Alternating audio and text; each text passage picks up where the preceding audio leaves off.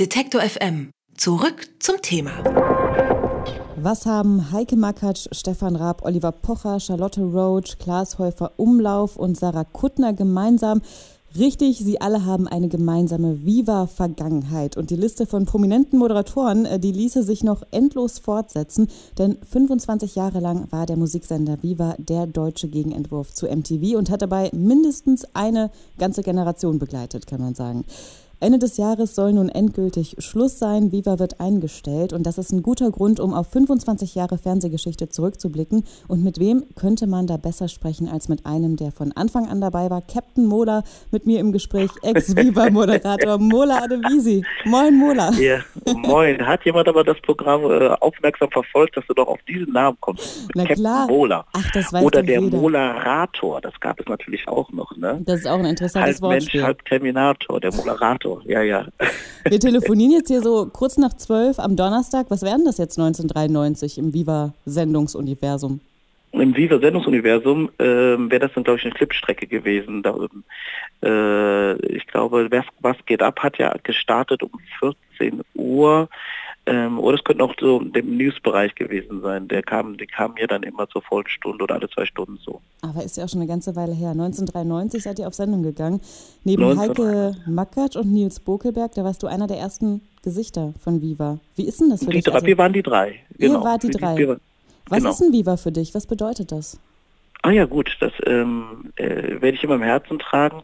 Ich darf es nicht vergessen, ohne Viva würde ich das Leben, was ich heute führe, nicht führen. Begleitet mich mein ganzes Leben durch. Ich meine, ich habe meine Jugend da verbracht, ne? meine, meine Teenie-Twent-Zeit. Ich bin von 19 bis 30 Jahren habe ich da äh, gearbeitet. Und äh, auch heute äh, noch ähm, arbeite ich ja ganz extrem im 90er-Bereich als DJ und als 90er-Moderator. Ich, ich habe ja noch die letzten drei Jahre so viel mit der alten Musik, so viel mit den alten Künstlern zu tun. Das ist der helle Wahnsinn. Also für mich lebt Viva ja immer noch und äh, mehr und ist viel intensiver als die Jahre zuvor. Wie bist denn du überhaupt damals dazu gekommen, als ihr gestartet seid? Über die A3, dann auf die A57, äh, Kreuzköln-Nord. Ja, genau. ist mein Standardspruch gewesen. Nein, äh, ganz ehrlich, ähm, das über, ähm, ich über ich habe ich über Freunde, also ich habe damals einen Manager kennengelernt, Jim Reeves, Gott sei seiner Seele gnädig, äh, hat dann äh, für die habe ich dann für die für Squeezer habe ich dann so nee für, für die Four Reeves habe ich dann so Gastrap gemacht und so bin ich ein bisschen in die Musikindustrie reingekommen. Hab dann meinen allerersten Manager kennengelernt, der kannte wiederum den Programmdirektor von Viva und die haben mich da hingeschickt zu dem Casting. Ich bin aber nicht hingegangen, weil ich das total schwachsinnig fand. Ein deutscher Musiksender, das ist blödes, äh, so eine blöde Idee, kann dir keiner ausdenken. Ja, und dann gab es drei Castings. Äh, das erste bin ich hingegangen, das zweite nicht, das dritte war dann in Köln. Die beiden ersten waren in Hamburg. Und dann hat mich dann auch der René Rennefeld dann in Brand angerufen, ich soll jetzt endlich mal zum blöden Casting gehen. Und dann habe ich das gemacht. Zu dem Zeitpunkt habe ich aber schon am Düsseldorfer Schauspielhaus West Side Story getanzt war mitten in den Proben, das hat mich also gar nicht interessiert. Deswegen bin ich da zum Casting gegangen und sagte, ey, pass auf, darf ich als erster, ich muss zurück zum Proben. Dann machen wir das schnell hier, ziehe ich das eben kurz durch. Und deswegen war ich auch gar nicht nervös, weil ich hatte, das war für mich an dem Tag nicht wichtig, das Casting. Es war total lästig. Ich habe es nur gemacht, weil ich gezwungen wurde. Ja, das hat mein Leben verändert. Lustig, ne? Ist lustig, auf jeden Fall. Und du hast es eben schon angesprochen. Das Ganze sollte ja quasi so ein deutscher Gegenentwurf zu MTV sein und war ganz neu in Deutschland. Was war denn die Idee des Senders überhaupt? Wie sah da die Anfangszeit aus? Ob die überhaupt eine Idee gehabt haben, das glaube ich nicht. Das war ja, dass der Sender sich entwickelt hat, während er gesendet hat. Und das war ja das Interessante eigentlich bei Viva. Viva hat sich also ständig weiterentwickelt, es gab immer neue Sachen, es kamen neue Leute, dann kam irgendwann Stefan Raab, der eine Personality-Show gemacht. Keiner wusste genau, was der macht. Der hat das auch einfach so gemacht, wie er es machen wollte und hat dabei natürlich legendäre Sachen äh, auch entwickelt, auch alles on air. Und wenn man ganz ehrlich ist, das, was äh, ein Klaas und ein Joko heute oder gemacht haben in ihrer Sendung, ist nichts anderes, was, was man bei Viva schon tausendfach gesehen hat. Ist ja wirklich nichts anderes. Ich glaube, das ist so, so wurde dieses Jugendfernsehen mehr oder minder äh, langsam entwickelt. Von Viva, von der Musikindustrie und von der Jugend. Du hast es eben schon äh, gesagt, Molarator ist einer deiner Spitznamen. Ich habe Captain Mola gesagt. Ich habe gerade schon ein paar Namen von ehemaligen Viva-Moderatoren genannt. Wie kam es denn, dass so viele, objektiv gesagt, ja wirklich später so erfolgreich geworden sind? Was war euer Erfolgsgeheimnis, falls es eins gab? Das Erfolgsgeheimnis war bestimmt, dass das, was heute Facebook und Social Media ist, dass das damals Viva war. Und es war sehr konzentriert. Also man hat äh, musste um 15 Uhr interaktiv einschalten und dann konnte man am nächsten Tag in der Schule mitreden oder in der Uni. Und es war ja auch querbeet. Wir hatten ja nicht nur Plastik, ähm, Eurodance, äh, was wir heute feiern mit äh, Mr. President und Snap und wie sie alle geheißen haben. Wir hatten natürlich auch ähm, äh, Gäste wie Phil Collins und ähm, Janet Jackson, Madonna und und und und ähm, alles bei uns sogar. Das heißt, es war für jeden etwas dabei.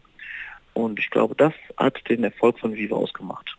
Kurzes Beispiel, ich hatte mal bei einem Basketballspiel mich verletzt und musste eine Augenklappe tragen, hat das in der ersten Moderation halt erzählt, aber dann nicht mehr. Und dann rief irgendwann der Apothekenverband an und sagte, äh, was wir da machen würden. Alle Augenklappen wären in Deutschland ausverkauft, weil die Kinder alle in die Apotheke rennen und sich eine Augenklappe kaufen. Das war der helle Wahnsinn. Jetzt wird Ende des Jahres Viva nach 25 Jahren eingestellt. Der Sender, der hat Kultstatus erreicht, das kann man, glaube ich, so sagen. Aber ich sag mal, mit YouTube und Netflix und so weiter und so fort, das hast du sicherlich auch schon oft gehört, gilt das Musikfernsehen ja eigentlich als tot. Wie ist denn das für dich jetzt so nach 25 Jahren? Äh, ich sehe das nicht so. Ich glaube, dass ähm, das Musikfernsehen gar nicht als tot gilt, weil wenn man sich äh, die normalen Fernsehanstalten anguckt, die Musiksendungen funktionieren deutlich sehr gut. Ich glaube einfach, dass Deutschland ein gewisses Musikfernsehen braucht. Das hat Viva gemacht und MTV hat es nicht gemacht. Und als MTV dann Viva gekauft hat, haben sie natürlich ihre Struktur wieder draufgesetzt und die funktioniert für Deutschland nicht.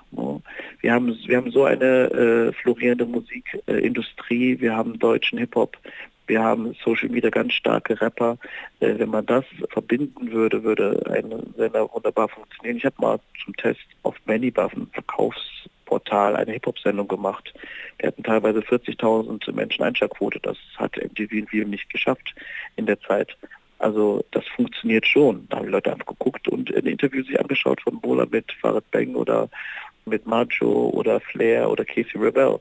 Also das funktioniert schon und die haben es halt vorher gepostet, dass sie gleich äh, da und da im Interview sind und Leute haben das, das angeschaut. Ähm, ich glaube schon, dass Musikfernsehen nicht tot ist, aber äh, die Menschen, es ist keiner mehr da, der es macht, ja, den richtigen Sender macht der funktionieren kann. Der Musiksender Viva stellt Ende des Jahres nach 25 Jahren den Betrieb ein und ich habe mit Mola Adebisi, Captain Mola, über die Geschichte des Kultsenders der 90er gesprochen. Er war Moderator seit der ersten Stunde und ich danke dir für das Gespräch, Mola. Ich habe zu danken und sage zum letzten Mal auf Wiedersehen. Alle Beiträge, Reportagen und Interviews können Sie jederzeit nachhören im Netz auf detektor.fm.